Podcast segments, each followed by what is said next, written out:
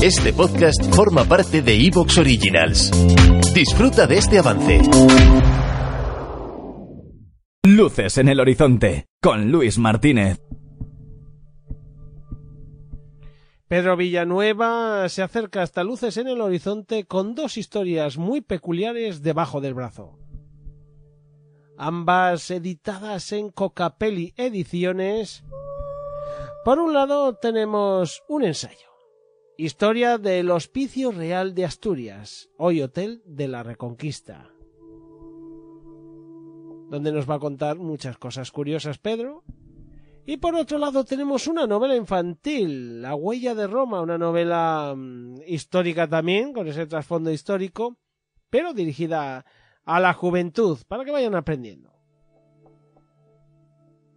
Lo mejor de todo es que en Luces en el Horizonte tenemos la suerte de contar ahora mismo con Pedro Villanueva para que nos cuente cómo son sus historias, sus libros y un poquito de él como escritor. Pedro, bienvenido a Luces en el Horizonte.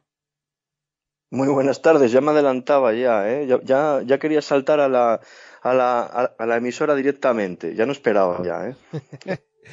bueno, Pedro, eh, como he dicho, te traigo aquí con dos eh, novelas bueno, novelas, no, con dos libros diferentes, eh, los dos eh, con Cocapelli Ediciones, La huella de Roma y este Historia del Hospicio Real de Asturias, hoy Hotel de la Reconquista, que te ha, bueno, mm, lo primero de todo, fíjate, mm, ¿quién es Pedro Villanueva? Cuéntanos un poco de ti y por qué este, esta forma de escribir tan diferente en tus libros.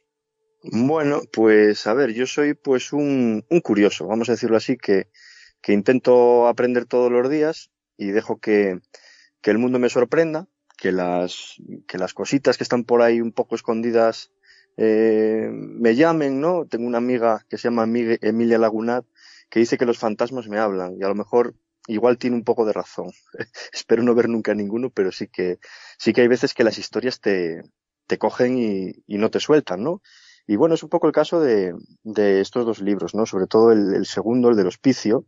Es curioso porque yo estuve durmiendo por motivos de trabajo en, en el Hotel de la Reconquista y nunca hubiera pensado que, pues eso, con los años se escribiría la historia de ese edificio, ¿no? Desde ese 1752 cuando se coloca la primera piedra, ¿no? Una piedra que, como, como al viejo uso, se, se colocaban luego dos monedas de, del rey y la reina que, que estaban en ese momento eh, en España, ¿no? Y también con las armas de Asturias, con otra moneda con las armas de Asturias. Pues desde ahí hasta 1965 que se cierra y en 1973 se transforma en un hotel de lujo, pues, pues fíjate si ha llovido y si hay mucho que contar, ¿no?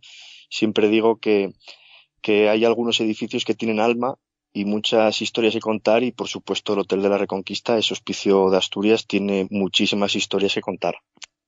Pues sí, seguro, pero yo quiero que me cuentes la historia de cómo a ti se te ocurrió escribir sobre él.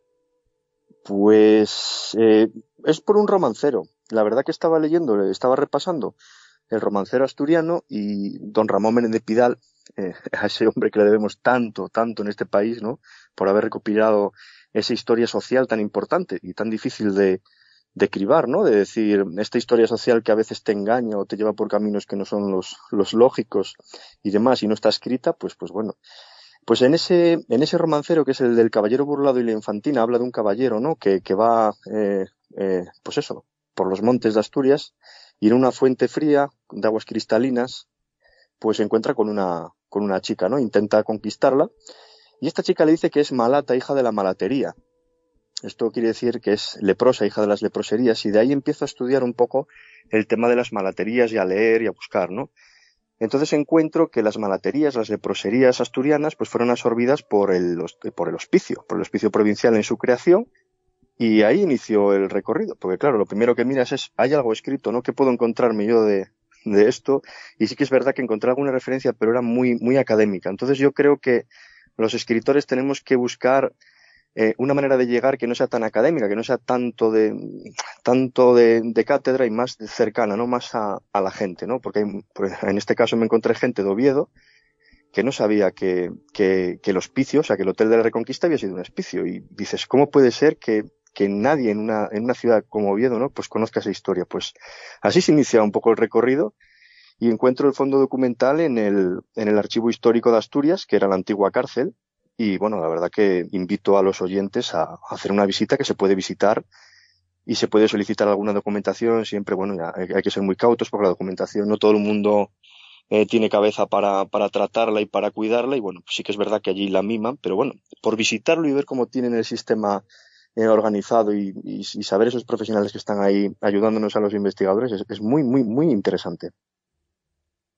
Y dime, Pedro, em, alguien que, por ejemplo, no sea de Asturias, que a lo mejor ahora mismo le estemos descubriendo la historia de este edificio eh, eh, tan, tan, particular, eh, ¿qué, ¿qué, atractivos tú crees que puede encontrar en el ensayo? Es que está muy relacionado con toda España. Es decir, eh, la antigüedad de los hospicios nace todo un poquito. Eh, ya sabes que hay mucha leyenda negra, por ejemplo, con el tema de los orfanatos, ¿no? Con Oliver Twist, esa obra que, que nos lo pone negro y oscuro, pero ese punto donde nacen estos hospicios, nacen casi a la par en toda España. El de, el de Asturias es, digamos, bueno, más o menos el tercero en, en crearse. Y, y, para que te hagas una idea, simplemente la capilla que tiene el hospicio, la sala Covadonga, donde se entregaron eh, precisamente los premios Princesa de Asturias ayer, eh, o antes de ayer, creo que fue antes de ayer.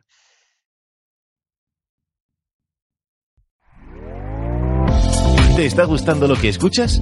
Este podcast forma parte de Evox Originals y puedes escucharlo completo y gratis desde la aplicación de Evox. Instálala desde tu store y suscríbete a él para no perderte ningún episodio.